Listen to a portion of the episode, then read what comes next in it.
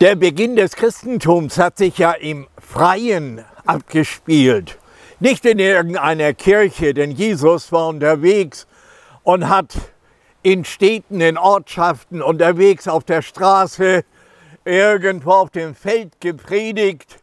Und aus diesem Geschehen möchte ich uns eine kleine Passage lesen und uns zeigen, was Gottes Absicht mit uns Menschen ist.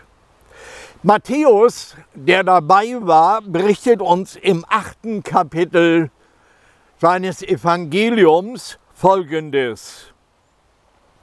Als Jesus nach Kapernaum kam, trat ein Hauptmann an ihn heran und bat ihn, Herr, mein Diener liegt gelähmt zu Hause und hat große Schmerzen. Jesus sagte zu ihm, ich will kommen und ihn gesund machen. Da antwortete der Hauptmann, Herr, ich bin es nicht wert, dass du mein Haus betrittst. Sprich nur ein Wort, dann wird mein Diener gesund. Auch ich muss Befehlen gehorchen. Und ich habe selber Soldaten unter mir. Sage ich zu einem Geh, so geht er, und zu einem anderen Komm, so kommt er. Und zu meinem Diener, tu das, so tut er das.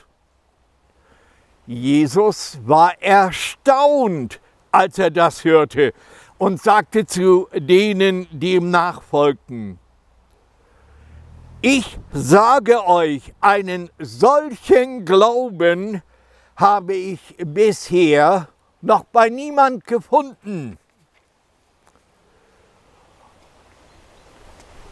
Und Jesus wandte sich dem Hauptmann zu und sagte, Geh, es soll geschehen, wie du geglaubt hast.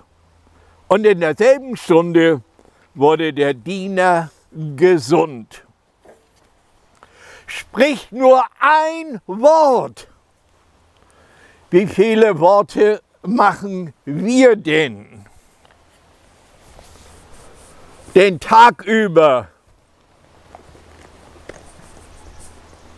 in einer Woche, in einem Monat, in einem Jahr, in unserem ganzen Leben. Jemand hat sich die Mühe gemacht und hat das mal gezählt und ausgerechnet. Normal sprechen wir als Menschen pro Minute 150 bis 200 Worte, je nachdem, ob wir schnell oder etwas langsamer reden. Bei nur zwei bis drei Stunden Reden am Tag sind das bereits acht 10.000 Worte für die, die nicht so schnell sind und 45.000 Worte an einem Tag im Monat. Für die Langsamen eine halbe Million und für die Schnellen eineinhalb Millionen Worte im Jahr. Sechs Millionen bei den Langsamen und 18 Millionen bei den Schnellen. Und in einem Buch gedruckt, wären das im Jahr 80 dicke Bände, 300 Seiten für die Langsamredner und 240 Bände von je 300 Seiten für die Schnellredner. Und wenn wir nur 60 Jahre alt werden, dann reden wir eine Bibliothek voll mit 5000 Bänden, a 300 Seiten für die Langsamen und 15.000 Büchern, 300 Seiten. Und hier im Text steht, sprich nur ein Wort. Unser ganzes Gerede ist so schwach, so kraftlos. Wenn die Nöte da sind, dann helfen die vielen Worte gar nicht. Wenn wir an einem Krankenlager stehen, dann können wir uns im Mund fusselig reden. Das hilft dem Menschen nicht im geringsten. Wenn wir irgendwo Problemen und Schwierigkeiten gegenüberstehen, dann können wir noch so gut formulieren, dann können wir noch so viele Gedanken zusammenfassen. Das ist schwach und kraftlos. Aber auf der anderen Seite kann ein Wort so viel Negatives bewirken. Wenn im Krieg ein Offizier den Befehl gibt, Feuer! Und eine ganze Batterie verschießt Granaten, dann können zig Menschen zu Tode kommen. Oder unausdenkbar, wenn der amerikanische Präsident Biden zum roten Telefon greift, dass er ständig in seiner Nähe ist, dass von Sicherheitsbeamten in einem Sicherheitskoffer immer in seiner Nähe mitgetragen wird. Und dort das Codewort und den Befehl gibt, dann öffnen sich die Raketensilos und Atomraketen steigen auf und bringen millionenfachen Tod. Negativ kann ein Wort so viel bewirken. Positiv auch. Wir Menschen hätten es gerne. Deswegen gibt es solche Märchen, solche Mythen, solche Geschichten. Kennt ihr auch? Sesam, öffne dich. Man muss das geheime Schlüsselwort kennen und dann passieren die Dinge. Aber wir leben nicht in der Märchenwelt. Wir leben nicht in der Welt der Mythen und Geschichten. Wir leben im Alltag und müssen all den Dingen begegnen, die da sind. Erkennbar, sichtbar, aber auch tief verborgen in uns. Gibt es da wirklich Hilfe? Spricht nur ein Wort? Hier haben wir einen Bericht davon. Kapernaum, eine Stadt am See Genezareth gelegen, in der Jesus damals oft weilte. Sie wurde sogar seine Stadt genannt. Da hielt er sich sehr, sehr oft auf. Hier hatte Herodes Antipas ein Truppenkontingent kaserniert, damit die Juden Ruhe hielten. Das waren keine jüdischen Soldaten, das waren alles Ausländer. Also Leute, die nicht in den Tempel gingen, Leute, die nicht durch den Priester für sich opfern ließen, Leute, die nicht den jüdischen Zankereien übers Gesetz zuhörten und Leute, die auch nicht an Gott glaubten wie die Juden, die die Tora nicht blätterten, gar nichts. Unter diesen Soldaten war ein Offizier. Eines Morgens stellt er fest, sein Adjutant ist nicht da. Der, der ihm zuarbeitet, der ihm hilft, der einfach für vieles zuständig ist. Wo ist denn der? Und da sagt jemand betreten, der ist seit gestern schwer erkrankt. Habt ihr schon die Ärzte gerufen? Ja, der Truppenarzt war schon da. Der hat bedenklich den Kopf geschüttelt und gesagt, das sieht nicht gut aus. Und dann hat er ihm irgendwas verordnet, aber es geht ihm schlechter als vorher. Und da stand er nun da, der Offizier. Er war gewohnt, wenn er was sagte, dann mussten die Leute springen. Wenn er sagte auf, dann sprangen die auf. Wenn er sagte nieder, dann legten die sich flach auf dem Boden, auf dem Exerzierplatz. Und wenn einem sagte, geh das und hol das, dann ging er und brachte das. Und einem anderen was anderes. Er war gewohnt zu befehlen. Ein Wort. Aber hier stand er jetzt am Krankenlager seines Adjutanten und da konnte er noch so viel sagen. Steh auf! Der rührte sich nicht, der war krank, wand sich in Schmerzen und es wurde nicht besser. Können wir ein Stück nachvollziehen, wenn man gewohnt ist, Dinge zu regeln und dann auf einmal merkt, hier komme ich überhaupt nicht weiter.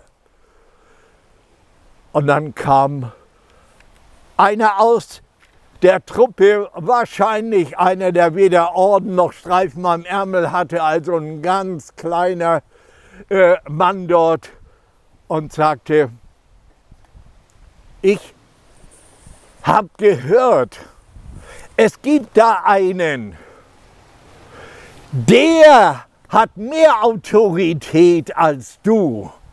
Ha, welcher Offizier hört das schon gerne? Die wollen ja alle die Top-Befehlshaber sein.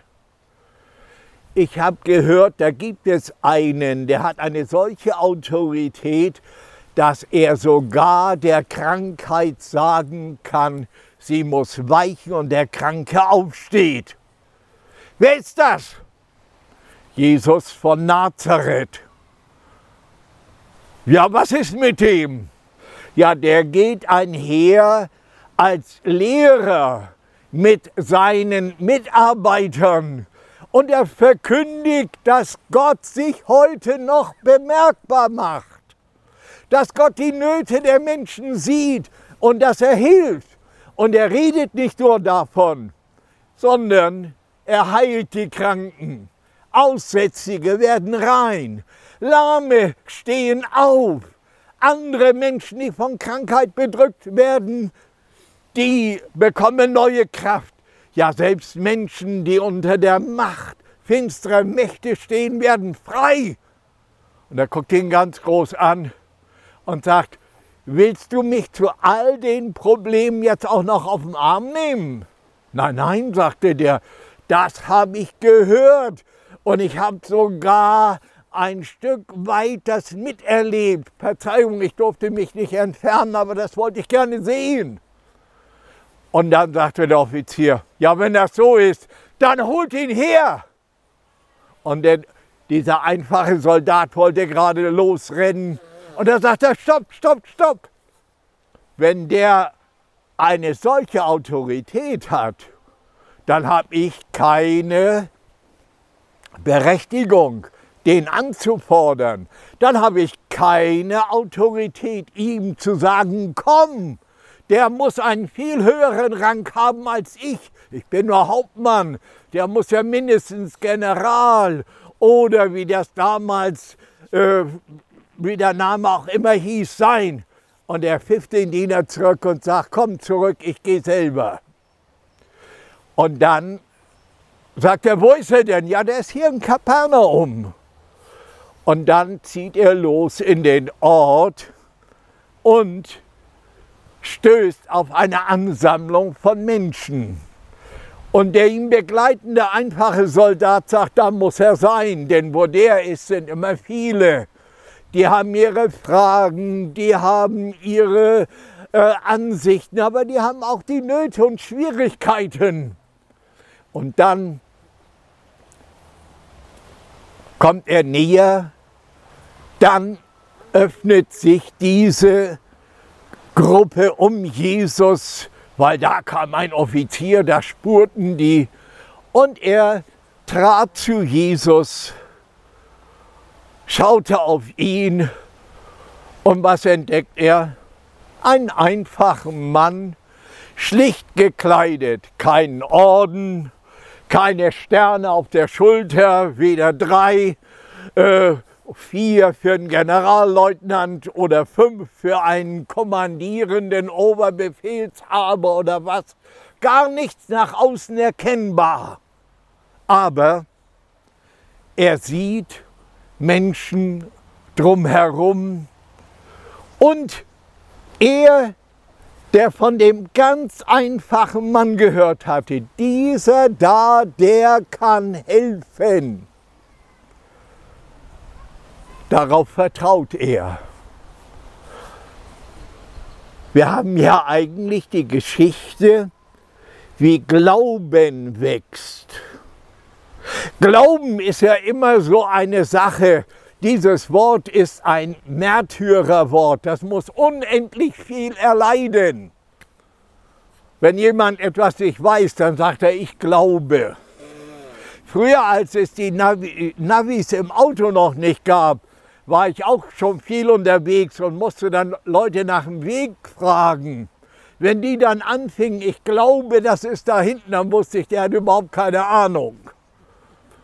Und so ist immer Glauben für irgendeine Annahme, für irgendeine Meinung, für irgendeine Einstellung, für irgendeine Erwartung. Aber das alles hat mit Glauben überhaupt nichts zu tun. Das ist ein absolutes Missverständnis. Dieses Wort ist, wie gesagt, ein Märtyrerwort. Das muss unendlich viel erleiden. Glauben ist das, was erwächst, wenn wir gar nichts mehr können, wenn wir gar nichts mehr haben, wenn wir völlig fertig sind. Und da kommt etwas ganz Schlichtes, wie der einfache Soldat und sagt, ich kenne aber jemanden, der kann helfen. Nun, wenn man an dieser Stelle seine eigenen Erfahrungen zum Maßstab macht, dann kann der Glaube nicht wachsen. Denn dann sind wir auf uns geworfen und wir haben nichts. Von nichts kommt nichts, das wusste meine Oma schon. Und die hatte kein Abitur. Von nichts kommt nichts. Aber hier in dieser Not, wenn wir Ausschau halten nach Hilfe, dann beginnt etwas zu wachsen. Das ist Glauben, denn der Glaube hält Ausschau nach Hilfe. Der Glaube hält Ausschau nach jemand, der helfen kann. Und so auch bei diesem Offizier. Er erkannte, mein Adjutant ist krank. Er erkannte, der Arzt kann ihm nicht helfen. Er erkannte, ich kann ihm nicht helfen. Und jetzt kommt einer und erzählt mir, da ist einer, der kann helfen. Wer hätte sagen können, nee, nee, gibt's nicht. Aber er war ehrlich genug zu sagen, ja, denn ich habe Autorität wenn es aber einen gibt, der mehr Autorität hat, hat als ich, dann kann er das Problem lösen, das ich nicht lösen kann. Das ist der nächste Schritt des Glaubens, der sich von unserer eigenen Befindlichkeit, von unserer Schwachheit, von unserer Hilflosigkeit jetzt in die Richtung wendet, wo Hilfe zu erwarten ist. Und so macht er sich auf den Weg zu Jesus. Ohne Militärkapelle und großem Bremborium. Ohne die äh, umgebende Schutzgarde. Nein, er kommt so ganz schlicht als Fußgänger. Wenn der Glaube wachsen soll, muss Demut in unserem Leben Raum haben. Wenn Demut fehlt, kann Glaube nicht wachsen. Aber da, wo Demut, die Erkenntnis, ich kann es nicht, aber da ist einer, der kann es, und dem will ich mich zuwenden, dann wächst der Glaube. Ich stelle mir diesen Mann vor, wie er aus der Kaserne in Richtung Jesus marschiert. Da ist natürlich seine bisherige Erfahrung, da ist das, was er kennt, das ist das, was ihn umgibt. Und nun lernen wir noch etwas. Jeder wachsende Glaube erlebt die Realität der Zweifel. Jemand hat gesagt, wo kein Zweifel, da ist auch kein Glaube. Wenn kein Glaube ist, kann kein Zweifel da sein. Und so, wenn der Glaube sich auf den Weg macht, dann beginnen Zweifel, Anfragen, dann kommen die Gedanken, ja, was machst du denn da eigentlich? Was denken denn die anderen von dir? Und ein Offizier, der bisher da so angesehen ist, jetzt geht er da zu Jesus hin Und wenn das Ganze nicht läuft, was für eine Blamage. Das alles sind Wege des Glaubens, aber er geht. Denn die Demut ist das beste Gegenmittel gegen Zweifel. Und so naht er sich Jesus. Jesus schaut ihn an. Er schaut Jesus an. Und militärisch kurz und bündig sagt er, mein Adjutant, mein Diener ist krank und hat große Schmerzen. Und Jesus sagt, ich will kommen und ihm helfen. Er hatte Jesus noch gar nicht aufgefordert, komm, hilf. Er hatte noch gar nicht gesagt, Jesus, du musst kommen und helfen. Nein, er hatte ganz demütig und schlicht seine Not gebracht. Wir meinen oft, Glaube ist, wenn wir Gott die Sache ganz weitschweifig erklären. Nein, das ist nicht Glaube, sondern da bewegen wir uns immer noch in unserer eigenen Vorstellungswelt. Und im Glauben muss man nicht durch Erklärungen nachhelfen und Jesus gegenüber sowieso nicht. Er sagt schlicht, mein Diener ist krank und er hat große Schmerzen. Ja, eigentlich hat er ja noch gar nicht alles gesagt. Ja, so ist das. Mit unseren Gebeten kommen wir ja auch nicht immer so klar. In der Regel bringen wir nicht mal die Hälfte der Sache zu Gott. Das macht aber auch nichts, weil er sowieso alles kennt. Und Jesus sagt, ich will kommen und ihn helfen. Es gibt eine Übersetzungsmöglichkeit in einigen Handschriften, da ist dann ein Fragezeichen dahinter. Dann hätte Jesus gesagt, und ich soll kommen und ihm helfen. Da ist schon die Richtung stärker mit drin. Und nun kommt etwas ganz Erstaunliches. Jesus sagt, ich will kommen, ihnen helfen. Und da sagt dieser Mann, und jetzt merkt ihr, wie mit dem Glauben die Demut in seinem Herzen Wurzeln gefasst hat. Herr, ich bin nicht würdig. Ich habe keine Ansprüche anzumelden. Auch wenn ich Kommandeur bin, auch wenn ich zu der Upper Class gehöre, ich bin nicht würdig dir gegenüber. Wie viele Menschen, wenn sie zu Gott kommen, die zählen ihm immer auf, was sie alles können haben und getan haben. Wie dort der Pharisäer, der Priester im Tempel. Der zählte auf, was er alles hatte. Da war aber ein anderer, der Zöllner, der wagte gar nicht aufzublicken, der sagte nur, Gott sei mir Sünder gnädig. Diese demütige Haltung, diese Haltung, dass wir erkennen, wer wir sind und diese Haltung, dass wir so, wie wir sind, kommen dürfen, das ist, wo der Glaube Raum gewinnt. Und Jesus sagt, ich komme, ich werde dir helfen. Mein Herr, das, ich bin nicht gar nicht würdig, dass du in mein Haus kommst. Sprich nur ein Wort und mein Diener wird gesund. Jetzt kommt der Glaube an einen Punkt, wo aus der bisherigen Entwicklung, aus dieser inneren Haltung der eigenen Hilflosigkeit, der Erkenntnis, dass man nicht würdig ist, der Schwachheit und des Vertrauens in Jesus, wo er sagt, sprich nur ein Wort und mein Diener wird gesund. Und nun begründet er das auch. Glaube ist nicht ein undefinierbares Gefühl.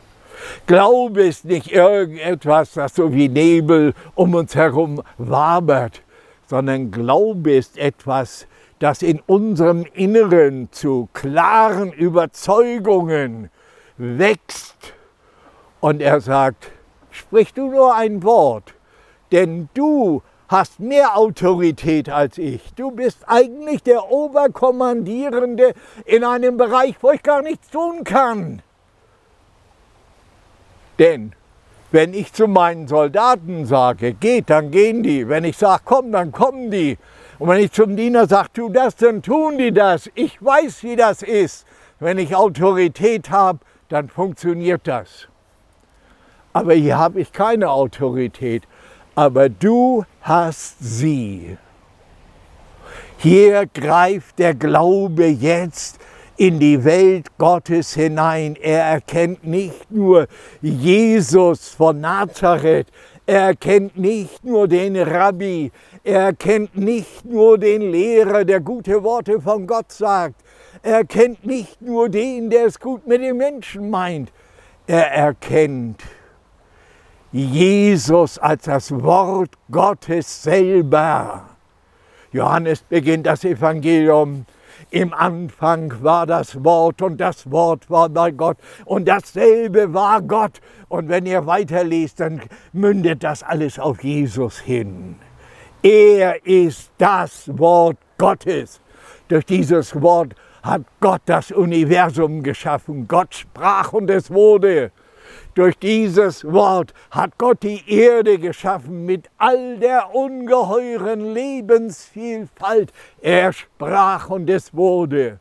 Durch sein Wort hat er das Leben im Pflanzen, im Tierbereich geschaffen. Er sprach und es wurde.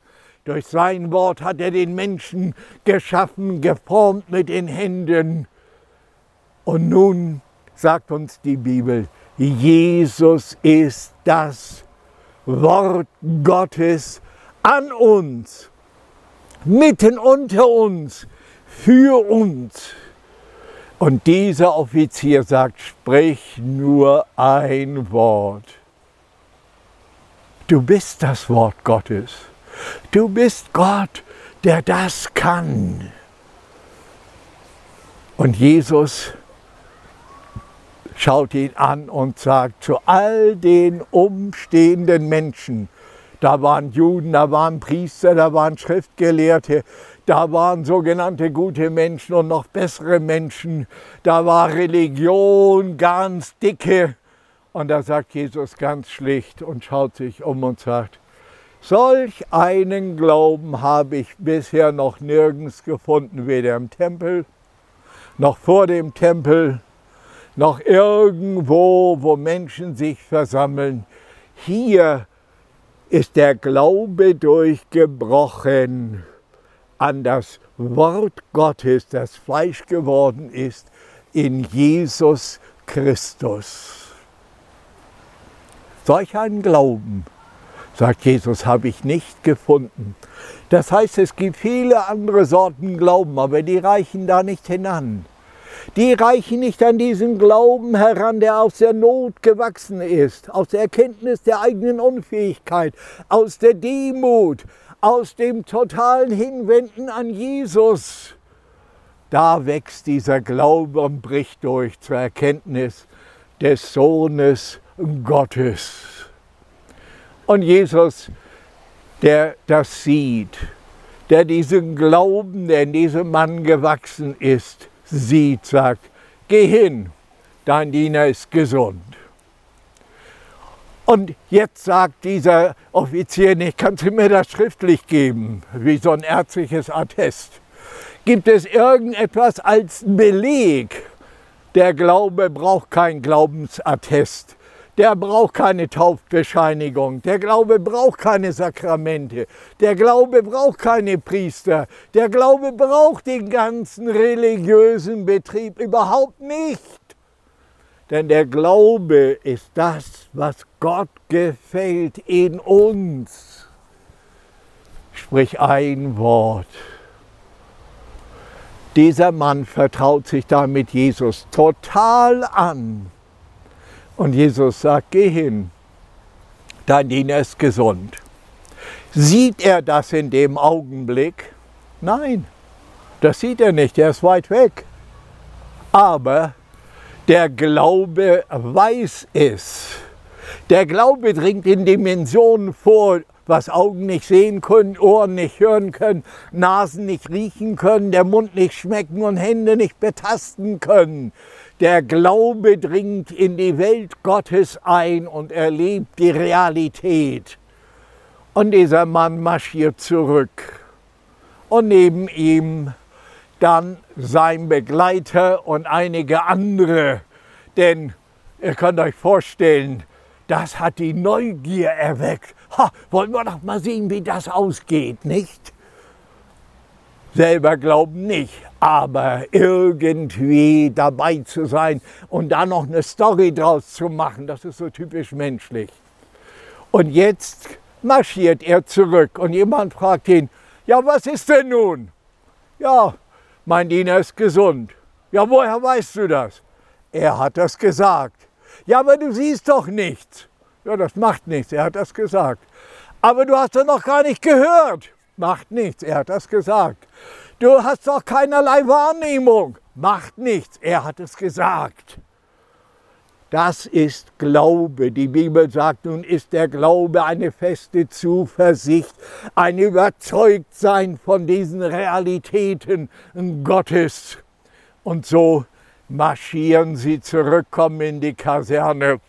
Und wie selbstverständlich steht dort auf seinem Posten der todkranke Adjutant, grüßt und sagt, Herr Hauptmann, alles okay, ich bin wieder zum Dienst angetreten alles klar.